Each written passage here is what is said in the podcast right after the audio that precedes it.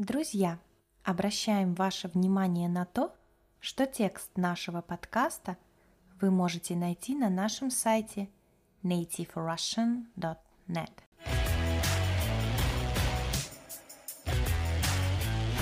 Всем привет! С вами Настя.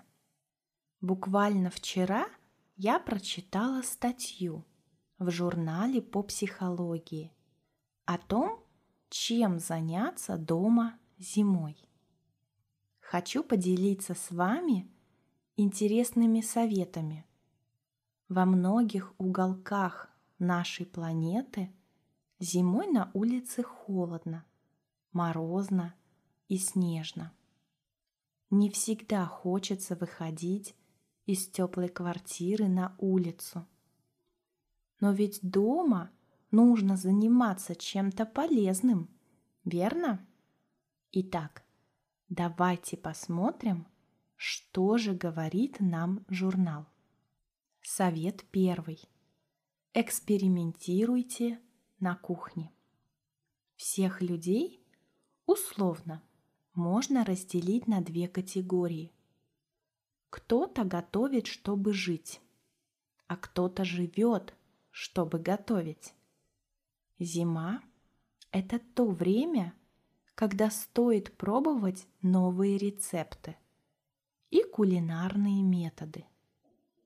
Автор статьи советует поэкспериментировать с кухнями разных стран, а также с вкусовыми сочетаниями. Эта идея мне очень нравится. Я люблю готовить новые блюда. Ребята, напишите в комментариях, как вам такая рекомендация. Любите готовить? Совет второй. Занимайтесь йогой.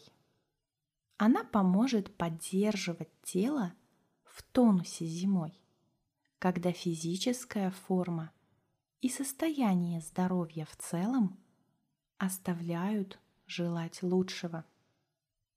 Неплохой совет, но может не подойти для тех, кто никогда йогой не занимался. Хотя в наше время есть множество онлайн-сервисов, с помощью которых можно научиться всему. Совет третий. Учите новый язык. Изучение языков – отличная зарядка для мозга – если вы потратите зиму на освоение основ грамматики и пополнение словарного запаса, вы сможете использовать новый иностранный язык во время весеннего или летнего отпуска. Я думаю, это отличная идея. Языки лишними не бывают. Совет Четвертый. Расслабьтесь за вязанием. Вязание – это идеальное зимнее хобби. Как только вы освоите основы, то сможете вязать и параллельно заниматься другими делами. Смотреть телевизор, слушать подкасты или аудиокниги. С вязанием даже вечер за сериалами станет продуктивным, ведь вы пополните гардероб носками, шарфом или шапкой. Классная рекомендация, друзья! Кто из вас умеет вязать? Пишите в комментариях. Я вот обращаться со спицами или крючком не умею. Но наша с Катей мама – отлично это делает. Когда мы были маленькими, она часто вязала нам свитера, шарфы и другую одежду. Совет пятый. Попробуйте настольные игры. Зима – отличное время устраивать посиделки с друзьями за настольными играми или пазлами – кстати, В России популярны такие игры во время встреч с друзьями или родственниками. Это всегда весело и интересно. Мне нравится идея с настольными играми.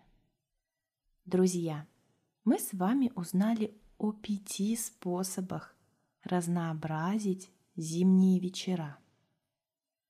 Какой совет вам понравился больше всего? Я буду ждать ваши комментарии к подкасту. Я рада, что вы дослушали этот подкаст до конца. Уверена, что ваш русский язык будет становиться лучше, и совсем скоро вы будете прекрасно разговаривать на нем.